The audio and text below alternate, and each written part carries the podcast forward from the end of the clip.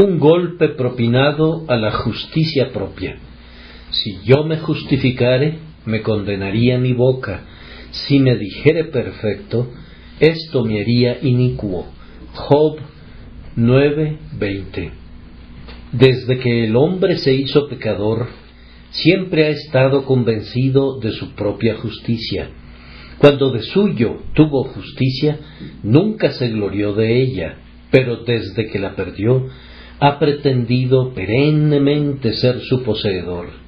Esas palabras altaneras que profirió nuestro padre Adán cuando intentó esconderse de la culpa de su traición a su hacedor, echándole aparentemente la culpa a Eva, pero culpando realmente a Dios que le dio a la mujer, eran virtualmente un argumento a favor de su inocencia. Sólo pudo encontrar una hoja de higuera para cubrir su desnudez, pero cuán orgulloso estaba Adán de esa excusa ataviada de hojas de higuera, y cuán tenazmente se asió a ella. Como fue con nuestros primeros padres, así sucede ahora con nosotros.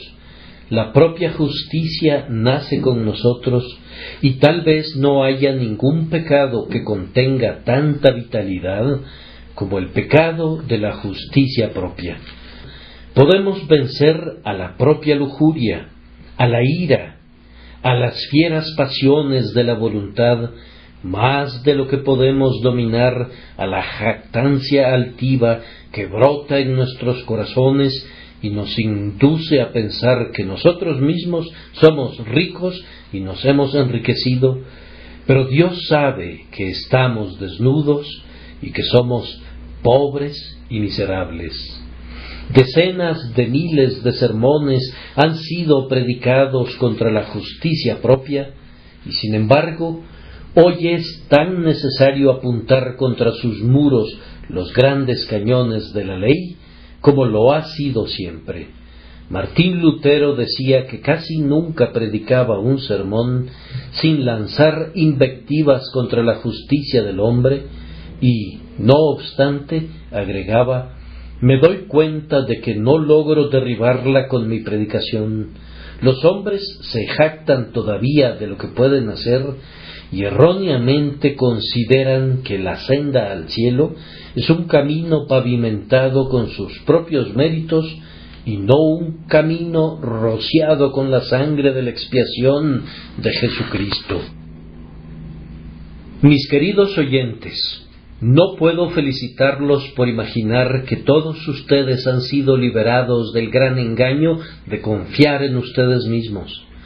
Los piadosos, los que son justos por medio de la fe en Cristo, tienen que lamentar todavía que esta debilidad está adherida a ellos. En cambio, en cuanto a los propios inconversos, su pecado acosante es negar su culpabilidad, es argumentar que ellos son tan buenos como otros, entregándose a la vana y necia esperanza de que entrarán en el cielo por algunas acciones, sufrimientos o llantos aportados por ellos. No creo que haya algunos que estén convencidos de su justicia propia en un sentido tan descarado como el pobre aldeano de quien me he enterado. Su ministro había tratado de explicarle el camino de la salvación, pero ya fuera que su cabeza era muy torpe o su alma muy hostil hacia la verdad que el ministro quería impartirle, lo cierto es que el aldeano entendió tan poco de lo que había escuchado que cuando se le hizo la pregunta, ahora, entonces, ¿cuál es la forma por la cual esperas que pueda ser salvado ante Dios? El pobre ingenuo dijo sin ambajes, ¿no crees, Señor, que si yo durmiera una fría noche escarchada bajo un arbusto de espinos, eso me adelantaría un gran trecho hacia el cielo? pues concebía que su sufrimiento podría, en algún grado al menos, ayudarle a entrar al cielo. Ustedes no expresarían su opinión de una manera tan osada, la refinarían, la adorarían, la disfrazarían, pero al final vendría a ser lo mismo. Todavía creerían que algunos sufrimientos, algunos arrepentimientos o creencias de su propio peculio podrían posiblemente ameritar la salvación. La Iglesia Católica ciertamente afirma eso tan claramente que no podemos considerarlo menos que una blasfemia. Me han informado que en una de las capillas católicas de Cork hay un monumento que tiene grabadas estas palabras J.H.S. consagrado a la memoria del benefactor Edward Molloy, un amigo de la humanidad, el padre de los pobres. Empleó la riqueza de este mundo únicamente para obtener las riquezas del mundo venidero y, dejando un saldo de mérito en el libro de vida, hizo que el cielo sea deudor de misericordia. Murió el 17 de octubre de 1818 a la edad de noventa años. Yo supongo que ninguno de ustedes tendrá un epitafio así sobre su tumba, o ni siquiera soñará con tratarlo como un asunto de cuentas con Dios, para hacer un balance con Él, poniendo de un lado sus pecados y del otro su justicia propia, esperando que haya un saldo a su favor. Y sin embargo, esa misma idea, sólo que expresada sin tanta honestidad, sino de manera más camuflada y refinada, esa misma idea, sólo que entrenada para expresarse imitando un dialecto evangélico, es inherente a todos nosotros y únicamente la gracia divina puede echarla fuera de nosotros por completo. El sermón de esta mañana tiene el propósito de ser otro golpe asestado en contra de nuestra propia justicia. Si no muriera, al menos no dejemos sin disparar ninguna flecha contra ella. Saquemos el arco y si la flecha no puede penetrar en su corazón, al menos se puede clavar en su carne y cooperar a debilitarla hasta su tumba. Con la intención de adherirme a mi texto, Voy a comenzar con este primer punto, que el argumento de justicia propia se contradice a sí mismo. Si yo me justificare, me condenaría mi boca. Vamos, amigo, tú que te justificas a ti mismo con tus propias palabras, déjame escucharte.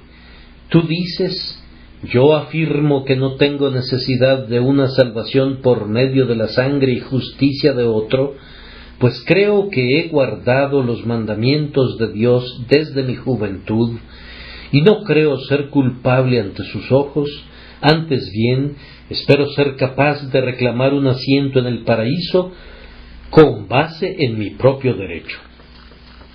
Ahora, amigo, tu argumentación y tu declaración son en sí mismas una condenación para ti, porque es evidente en la propia superficie que estás cometiendo pecado mientras estás argumentando que no tienes pecado, pues la misma argumentación es un elemento de una presunción altiva y arrogante. Dios lo ha dicho, tanto el judío como el gentil han de callarse la boca, y todo el mundo ha de presentarse culpable delante de Dios. Gracias a la autoridad inspirada, sabemos que no hay justo ni aun uno. Ninguno hay bueno, sino uno, Dios. Hemos sido informados por boca de un profeta enviado de Dios, que todos nosotros nos descarriamos como ovejas, cada cual se apartó por su camino. Y tú, al decir que eres justo, estás cometiendo el pecado de llamar a Dios mentiroso Tú te has atrevido a impugnar su veracidad y has calumniado su justicia. Esta jactancia tuya es en sí misma un pecado tan grande, tan atroz, que si sólo tuvieras ese pecado que declarar, bastaría para hundirte en el más profundo infierno. La jactancia, afirmo, es en sí misma un pecado. En el momento en que un hombre afirma yo no tengo pecado, comete un pecado al decir eso, el pecado de contradecir a su Hacedor y de convertir a Dios en un falso acusador de sus criaturas. Además, ¿acaso no ves, vana e insensata criatura, que eres culpable de orgullo en el propio lenguaje que has usado? ¿Quién, sino un hombre altivo, se pondría de pie para ensalzarse? ¿Quién, sino alguien arrogante como Lucifer, se declararía justo y santo a la luz de la declaración de Dios? ¿Por ventura hablaron de esta manera los mejores hombres? ¿Acaso todos ellos no reconocieron que eran culpables? ¿Reclamó Job ser perfecto, de quien Dios dijo que era un varón perfecto y recto? ¿Acaso no dijo, si yo me justificare, me condenaría mi boca? Oh altivo sinvergüenza, cómo te has inflado, cómo te ha embrujado Satanás, cómo te ha inducido a alzar tu cuerno en alto y a hablar con dura cerviz. Cuídate mucho, pues, si no has sido culpable nunca antes, este orgullo tuyo sería más que suficiente para provocar la extracción de los rayos de Jehová de su aljaba y provocarlo a herirte de una vez por todas para tu destrucción eterna. Pero, prosiguiendo, el argumento de una justicia propia se contradice a sí mismo sobre otra base, pues todo lo que argumenta un hombre que tiene justicia propia es una justicia comparativa. Vamos, comenta él, yo no soy peor que mis vecinos. De hecho, soy muchísimo mejor que ellos. No bebo, no profiero juramentos, no cometo ni fornicación ni adulterio, no quebranto los días de guardar, no soy un ladrón, las leyes de mi país no me acusan y mucho menos me condenan. Soy mejor que la mayoría de los hombres, y si yo no me salvara, que Dios ayude a aquellos que son peores que yo. Si yo no entrara al reino del cielo, entonces, ¿quién podría hacerlo? Ni más ni menos, pero entonces todo lo que tú argumentas es que eres justo en comparación con otros. ¿No ves que este es un argumento muy vano y fatal, porque admites de hecho que no eres perfectamente justo, que hay algún pecado en ti, aunque argumentas que no hay tanto pecado en ti como alguien más? Admites que estás enfermo, aunque la mancha de la plaga no sea tan aparente en ti como en tu prójimo. Tú admites que le has robado a Dios y has quebrantado sus leyes, solo que no lo has hecho con un propósito tan malvado ni con tantos agravantes como otras personas. Ahora, esto es virtualmente una confesión de culpabilidad, no importa cómo quieras disfrazarla. Admites que has sido culpable y contra ti se dicta la sentencia. El alma que pecare, esa morirá. Cuídate de no encontrar ningún abrigo en este refugio de mentiras, pues ciertamente te fallará cuando Dios venga a juzgar al mundo con justicia y a los pueblos con rectitud. Supongan ahora por un momento que se promulgara un mandato a las bestias del bosque y se les dijera que deben volverse ovejas. Sería bastante vano que el oso diera un paso al frente y argumentara que no es una criatura tan venenosa como la serpiente. Igualmente sería absurdo que el lobo dijera que si bien es sigiloso y astuto, y flaco y torvo, con todo no es un gruñidor tan grande ni una criatura tan fea como el oso. Y el león podría argumentar que no tiene la astucia de la zorra. Es verdad, comenta, que mojo mi lengua en sangre, pero por otro lado tengo algunas virtudes que pueden recomendarme y que me han convertido en el rey de las bestias. ¿De qué serviría ese argumento? La acusación es que estos animales no son ovejas y su defensa ante la acusación es que no son menos semejantes a las ovejas que otras criaturas y algunos de ellos tienen más mansedumbre que otros de su calaña. El argumento no se sostendría nunca. Pero usemos otro cuadro. Si en los tribunales de justicia un ladrón, al ser citado, argumentara pues yo no soy un ladrón tan malo como otros. Puede encontrarse algunas personas que viven en Whitechapel o en la calle de St. Giles que han sido ladrones mucho más tiempo que yo, y si hay alguna condena en contra mía en el libro, hay otros que tienen doce arrestos en su contra.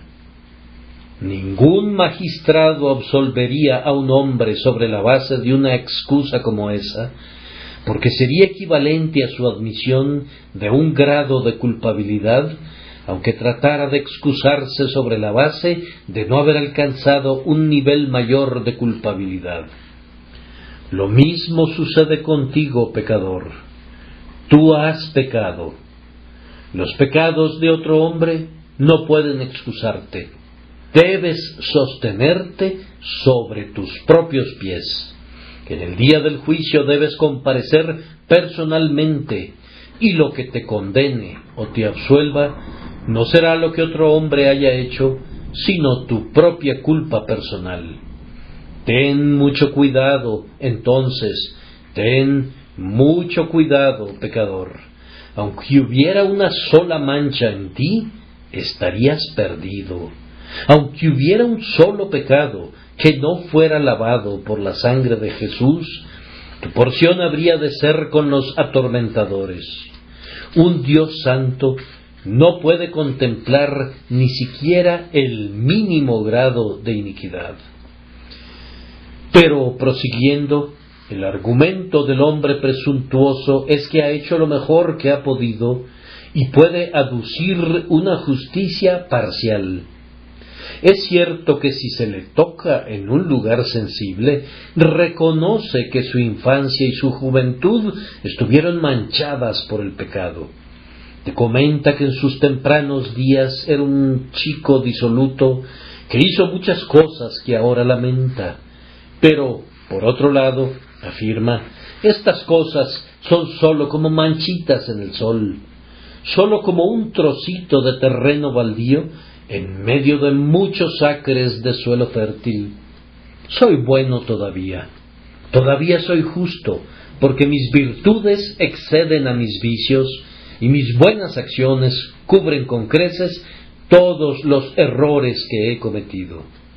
Bien, amigo, ¿no ves que la única justicia que argumentas es una justicia parcial? Y en ese preciso argumento de hecho, admites que no eres perfecto y que has cometido algunos pecados. Ahora, yo no soy responsable por lo que estoy a punto de declarar, ni tampoco se me ha de culpar de dureza por ello, porque no estoy declarando más ni declarando menos que la mismísima verdad de Dios. No te sirve de recurso, Salvador, que no hayas cometido diez mil pecados, pues basta que hubieras cometido uno para que seas un alma perdida. La ley debe ser guardada intacta y toda ella, y la menor grieta o mancha o quebradura la quebranta. El manto de justicia que te debe cubrir al final debe ser sin mancha ni arruga, y si no hubiera sino una manchita microscópica en él, lo cual es suponer algo que nunca es cierto, incluso entonces las puertas del cielo no podrían admitirte nunca. Debes tener una perfecta justicia, pues, de lo contrario, nunca serás admitido al festín de bodas. Podrías decir, he guardado ese mandamiento y nunca lo he quebrantado, Pero si has quebrantado alguno, eres culpable de todos, porque toda la ley es semejante a un jarrón precioso y valioso que es único en diseño y forma. Aunque no rompiera su base ni mancharas su borde, si hubiera alguna falla o daño, todo el jarrón se echaría a perder. Y así, si has pecado en algún punto, en algún momento y en algún grado, has quebrantado toda la ley. Eres culpable de eso ante Dios y no puedes ser salvado por las obras de la ley, hagas lo que hagas. Es una dura sentencia, dice alguien. ¿Quién puede soportarla? En verdad, ¿quién puede soportarla? ¿Quién podría estar al pie del Sinaí y oír el estruendo de sus truenos? Si una bestia tocar el monte, será apedreada o pasada con dardo. ¿Quién podría sostenerse cuando los rayos centellean y Dios desciende sobre el monte Parán y los collados se derriten como cera bajo sus pies? Por las obras de la ley ningún ser humano será justificado delante de él. Maldito todo aquel que no permaneciere en todas las cosas escritas en el libro de la ley para hacerlas. Maldito es el hombre que sólo peca una vez, sí, desesperadamente maldito en lo que a la ley concierne. Oh pecador, no puedo evitar desviarme del tema por un instante para recordarte que hay un camino de salvación y un medio por el cual las demandas de la ley pueden ser satisfechas plenamente. Cristo soportó todo el castigo de todos los creyentes para que no puedan ser castigados. Cristo guardó la ley de Dios por los creyentes y Él está dispuesto a cubrir a todo pecador penitente con ese traje de perfecta justicia que Él mismo elaboró. Pero tú no puedes guardar la ley, y si quieres aducir tu justicia propia, la ley la condena tanto a ella como a ti. Por los dichos de tu boca te condena, ya que no has cumplido todas las cosas y no has guardado toda la ley. Una gran roca obstaculiza tu senda al cielo, una montaña insalvable, un golfo intransitable, y por ese camino ningún hombre entrará jamás en la vida eterna. El argumento de la justicia propia, entonces, es en sí contradictorio y basta que sea expuesto objetivamente a un hombre honesto para que comprenda que no se sostendrá ni por un instante. ¿Qué necesidad habría de un elaborado argumento para refutar una mentira tan evidente? ¿Por qué habríamos de demorarnos más en esto? ¿Quién sino un verdadero necio mantendría una idea que se desmorona en su propia cara y da testimonio en contra de sí misma? Pero ahora paso al segundo punto. El propio hombre que usa este argumento lo condena. No solamente el argumento corta su propio cuello, sino que el hombre mismo está consciente, cuando lo usa, de que se trata sólo de un refugio inadecuado y falso y vano. Ahora, esto es un asunto de conciencia y por tanto he de tratar claramente con ustedes. Y si no expreso lo que han sentido, entonces pueden afirmar que estoy equivocado. Pero si digo aquello que ustedes han de confesar que es verdad, que sea entonces como la propia voz de Dios para ustedes. Los hombres saben que son culpables. La conciencia del hombre más orgulloso, si se le permite hablar, le dice que merece la ira de Dios. Podría alardear en público pero la misma sonoridad de su alarde demuestra que tiene una conciencia intranquila y entonces hace un ruido ensordecedor para ahogar su voz. Siempre que oigo a un infiel decir cosas duras de Cristo, me recuerda a los hombres de Moloch que tocan los tambores para no escuchar los gritos de sus propios hijos.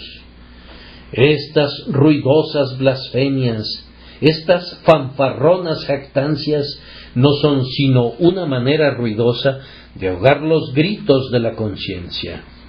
No crean que estos hombres sean honestos. Yo nunca altercaría con un ladrón acerca de los principios de honestidad o con un reconocido adúltero en lo concerniente al deber de la castidad. Con los demonios no se debe razonar, sino deben ser echados fuera.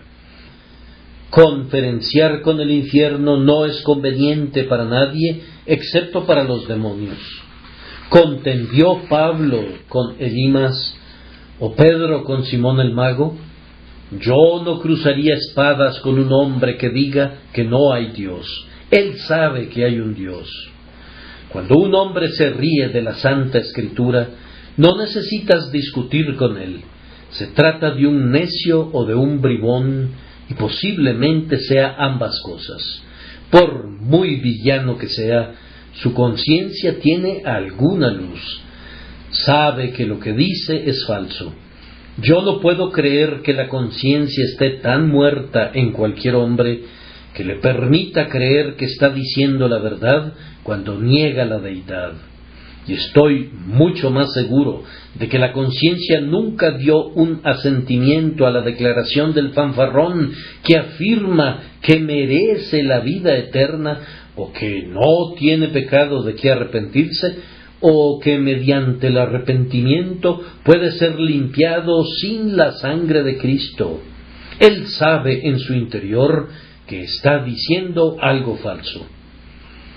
Cuando el profesor Webster fue encerrado en prisión por asesinato, se quejó ante las autoridades penitenciarias porque había sido insultado por sus compañeros prisioneros, diciendo que a través de las paredes de la prisión podía oírlos cuando le gritaban ininterrumpidamente Tú, hombre sanguinario, tú, hombre sanguinario, puesto que no era permitido por la ley que un prisionero insultara a su compañero, se llevó a cabo la más estricta investigación y se descubrió que ningún prisionero había dicho tal cosa, o si la hubiese dicho, Webster no habría podido oírla. Era su propia conciencia, no era una palabra que atravesaba los muros de la prisión sino un eco que reverberaba desde la pared de su pervertido corazón cuando la conciencia le gritaba Tú eres un hombre sanguinario, tú eres un hombre sanguinario. En todos los corazones hay un testigo que no cesará de dar su testimonio.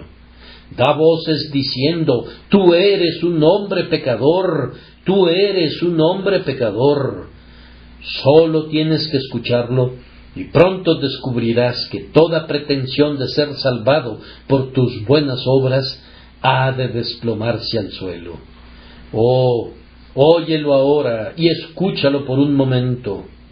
Estoy seguro de que mi conciencia me dice, tú eres un hombre pecador, tú eres un hombre pecador, y pienso que la tuya debe de decir lo mismo a menos que hayas sido dejado por Dios y abandonado a una conciencia cauterizada para que perezcas en tus pecados.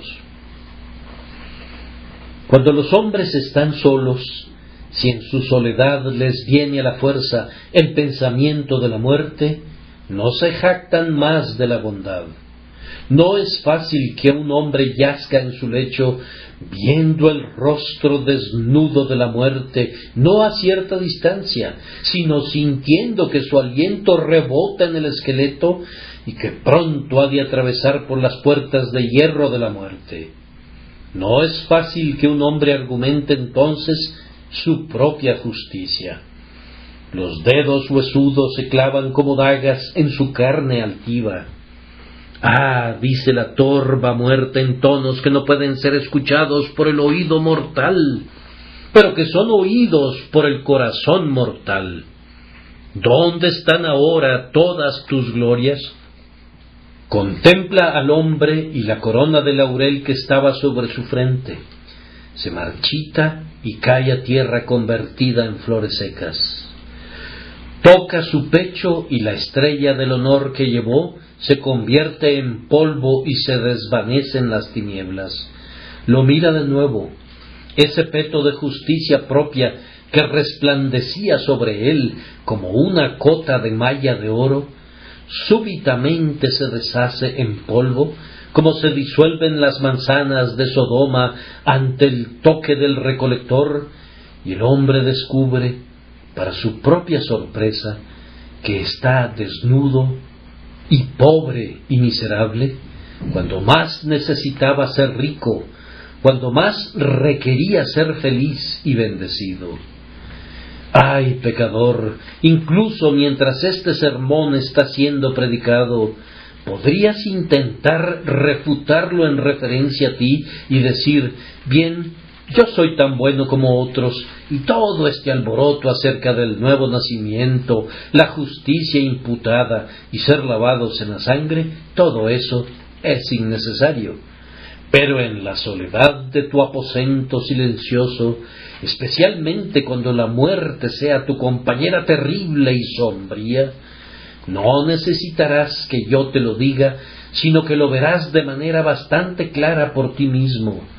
Lo verás con ojos de terror y lo sentirás con un corazón que desfallece y desespera, y perecerás porque has despreciado la justicia de Cristo. Cuán abrumadoramente cierto, sin embargo, será esto en el día del juicio. Me parece ver aquel día de fuego, aquel día de ira. Ustedes estarán congregados como una grandiosa multitud delante del eterno trono. Aquellos que están vestidos con el lino fino de Cristo, que es la justicia de los santos, son agrupados a la derecha. Y ahora resuena la trompeta. Si hubiese alguien que haya guardado la ley de Dios, si hubiese hombres sin culpa, si hubiese alguien que no hubiere pecado nunca, que dé un paso al frente y reclame la recompensa prometida. Pero si no es así, que el abismo trague al pecador, que el rayo ardiente sea lanzado contra los ofensores impenitentes. Ahora da un paso al frente, amigo, y liquida tus cuentas. Pasa al frente, amigo mío, y reclama la recompensa que se debe a la iglesia que dotaste o a la hilera de asilos que erigiste. ¿Cómo? ¿Cómo? ¿Tu lengua permanece muda dentro de tu boca? Pasa al frente, pasa al frente, tú que dijiste que habías sido un buen ciudadano, que habías alimentado al hambriento y vestido al desnudo, pasa al frente ahora y reclama la recompensa. ¿Cómo? ¿Cómo? ¿Tu cara se ha puesto pálida? ¿Hay una palidez cenicienta en tus mejillas? Pasen al frente ustedes todas las multitudes de aquellos que rechazaron a Cristo y despreciaron su sangre. Vamos, ahora digan, todos los mandamientos he guardado desde mi juventud. ¿Cómo? ¿Eres acaso presa del terror? ¿Ha ahuyentado a las tinieblas de tu justicia propia la mejor luz del juicio? Oh, yo te veo, yo te veo y veo que no estás jactándote ahora. Pero ustedes, los mejores de ustedes, están dando voces. Rocas, ocúltenme. Montañas, abran sus entrañas de piedra. Dejen que me esconda del rostro de aquel que está sentado en el trono. ¿Por qué? ¿Por qué te volviste cobarde? Vamos, enfrenta a tu hacedor. Levántate, infiel, ahora, y dile a Dios que no hay Dios. Vamos, mientras el infierno lanza las llamas en tus narices, vamos, di ahora que no hay un infierno, o dile al Todopoderoso que nunca pudiste soportar oír que se predicara un sermón sobre el fuego del infierno. Vamos, acusa ahora de crueldad al ministro, o di que nos encanta hablar sobre estos temas terribles. No dejen que me burle de su miseria, pero permítanme describirles cómo se han de burlar de ustedes los demonios. Ajá, dicen ellos, ¿dónde está tu valor ahora? ¿Son tus costillas de hierro y tus huesos son de bronce? Retarás al Todopoderoso ahora y te arrojarás sobre los clavos de su escudo o te echarás contra su lanza centelleante. Véanlos, véanlos conforme se hunden el golfo se los ha tragado, la tierra se ha cerrado de nuevo y han desaparecido. Un solemne silencio cae sobre el oído. Pero escucha, allá abajo, si pudieras descender con ellos, oirías sus gemidos lastimeros y sus lamentos vacíos, cuando sienten ahora que el Dios omnipotente es recto y justo, sabio y tierno, cuando les pedía que abandonaran su justicia y huyeran a Cristo y se aferraran a Él, que puede salvar perpetuamente a los que por Él se acercan a Dios. El argumento es en sí una evidencia en contra del argumentador. Hay aquí un hombre no regenerado que hace la pregunta, ¿acaso soy ciego yo también? Yo le respondo con las palabras de Jesús, mas ahora, porque decís, vemos, vuestro pecado permanece. Ustedes han comprobado por su argumentación que nunca han sido iluminados por el Espíritu Santo, sino que permanecen en un estado de ignorancia. Un sordo podría declarar que no hay tal cosa como la música, un hombre que no ha visto nunca las estrellas es muy propenso a decir que no hay estrellas. Pero ¿qué es lo que comprueba? ¿Prueba acaso que no hay estrellas?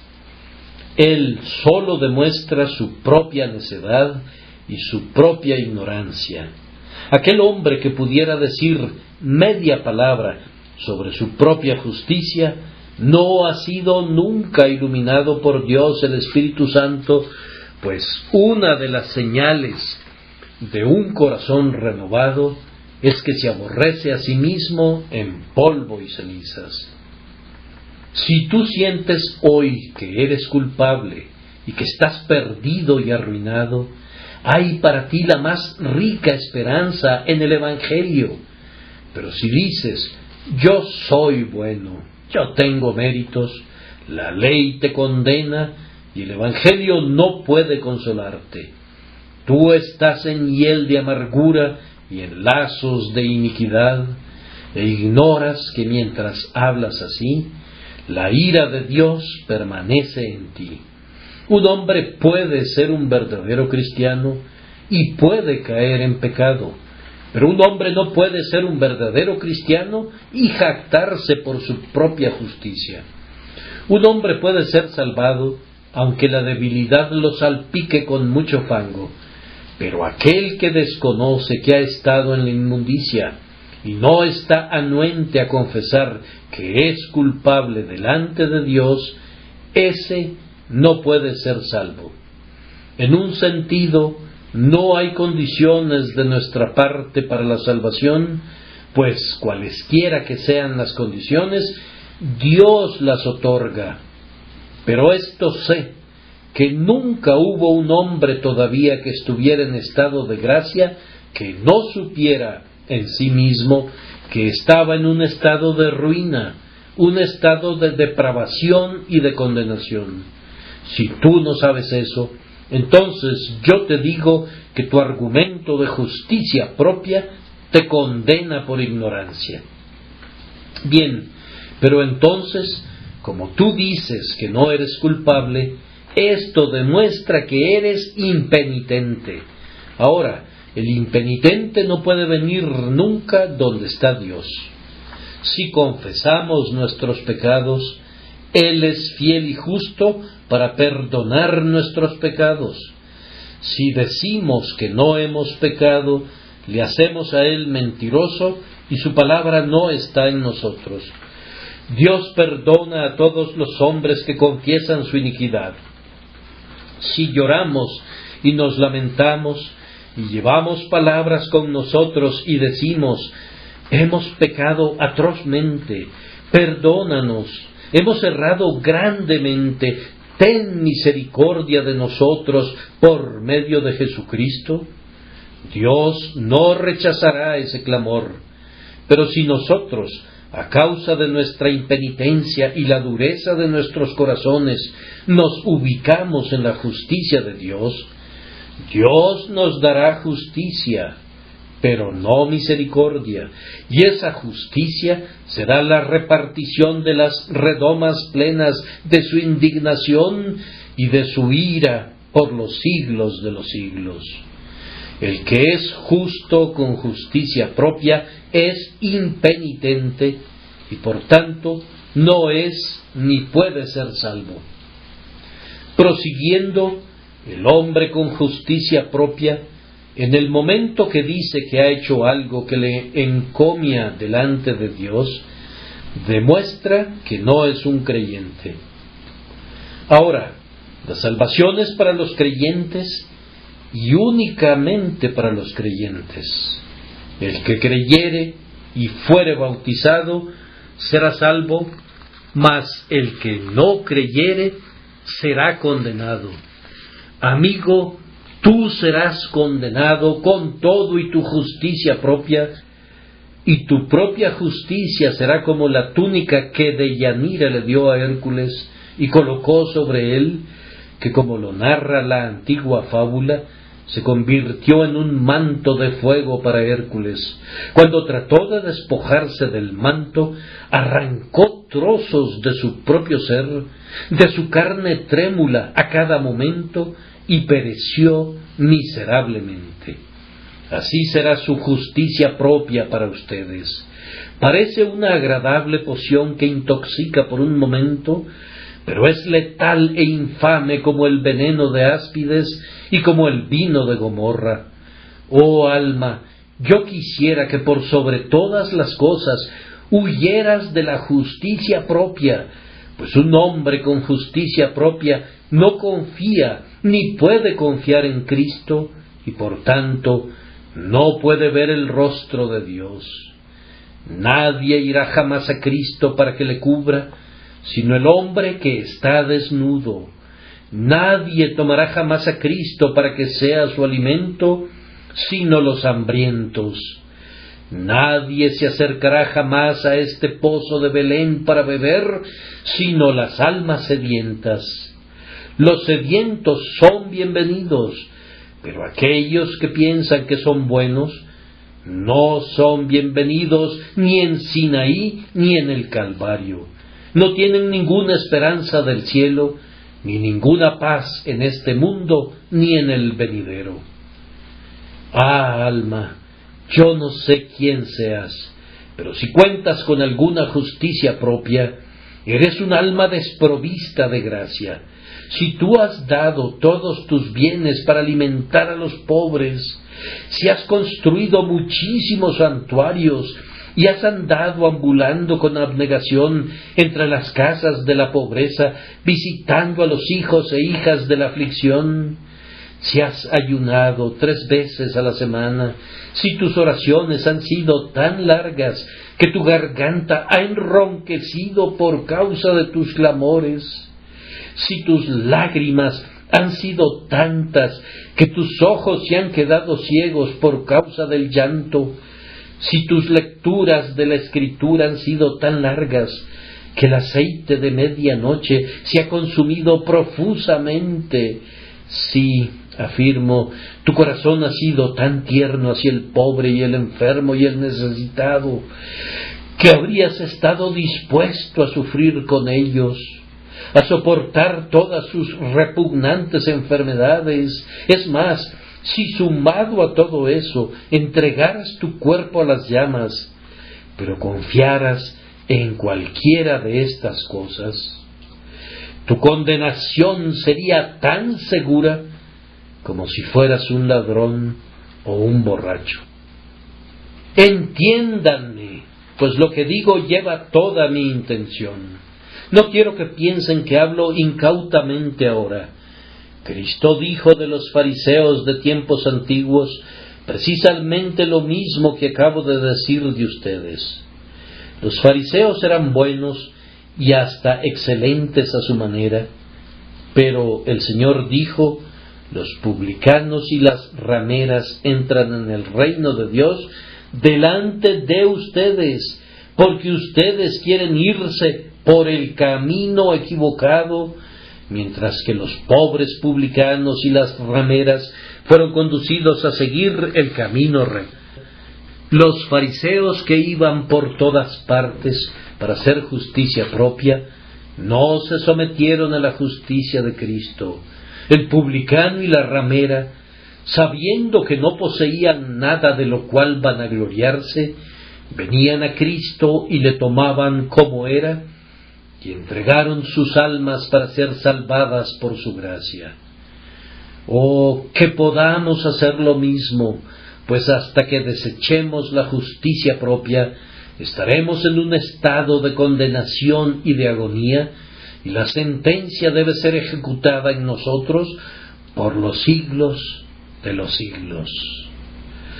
Concluyo ahora con el último punto, es decir, que este argumento, si lo conservamos, no solamente acusa a su argumentador ahora, sino que arruinará al argumentador para siempre. Permítanme mostrarles dos suicidios. Allá vemos a un hombre que ha afilado una daga y después de buscar la oportunidad propicia, se acuchilla en el corazón. Allí cae. ¿Quién culparía a alguien por su muerte? Él solo se mató, su sangre caiga sobre su cabeza. Pero aquí vemos a otro hombre. Está muy débil y enfermo. A duras penas se arrastra por las calles. Un médico le atiende, le dice, Caballero, su enfermedad es mortal. Va a morir. Pero yo conozco un remedio que ciertamente lo sanará. Allí está. Se lo doy gratuitamente. Todo lo que le pido es que lo tome libremente. Doctor, dice el hombre, usted me insulta. Yo estoy tan bien como nunca lo estuve en mi vida. No estoy enfermo. Pero, replica el médico, hay ciertos signos que observo en su semblante que me demuestran que sufrirá de una enfermedad mortal y yo se lo estoy advirtiendo. El hombre reflexiona por un momento recuerda que ha habido en él ciertos signos de esta misma enfermedad. Un monitor interno le dice que así es. Obstinadamente le responde por segunda vez al médico, Doctor, si necesito su medicina, enviaré a buscarla, y si la requiero, yo la pagaré. Él sabe a ciencia cierta que no tiene ni un centavo en sus bolsillos y que no puede obtener crédito en ninguna parte, y allí está ante él la copa dadora de vida que aunque el médico obtuvo a un gran costo, se la ofrece gratuitamente y lo invita a que la tome libremente. No, responde el hombre, no voy a tomarla. Podré estar algo enfermo, pero no estoy peor que mis vecinos. No estoy más enfermo que otras personas y no voy a tomarla. Un día acudes a su lecho y descubres que ha dormido su último sueño y ahí está, muerto cual una piedra. ¿Quién mató a este hombre? ¿Quién lo asesinó? Su sangre caiga sobre su propia cabeza. Es un suicida tan vil como el otro. Ahora voy a mostrarles a otros dos suicidas. Hay un hombre aquí que dice, bien, que pase lo que sea en el mundo venidero, pero yo tendré mi hartazgo en este mundo. Díganme dónde están los placeres disponibles y yo los obtendré. Dejen las cosas de Dios para los viejos necios y gente parecida. Yo voy a tener las cosas del presente y los gozos y deleites del tiempo. Él vacía la copa de la borrachera, frecuenta la guarida de la insensatez, y si se entera de algún lugar donde se adquiere un vicio, se apresura en pos de él. Es como Byron, es un rayo arrojado por la mano de un archimaligno, destella a lo largo de todo el firmamento del pecado, y allí destaca hasta que, podrido en cuerpo y alma, muere. Es un suicida, desafió a Dios, fue en contra de las leyes de la naturaleza y de la gracia, despreció las advertencias, declaró que quería ser condenado y ha logrado lo que tan ricamente merecía. Aquí está otro. Ese dice, yo desprecio estos vicios.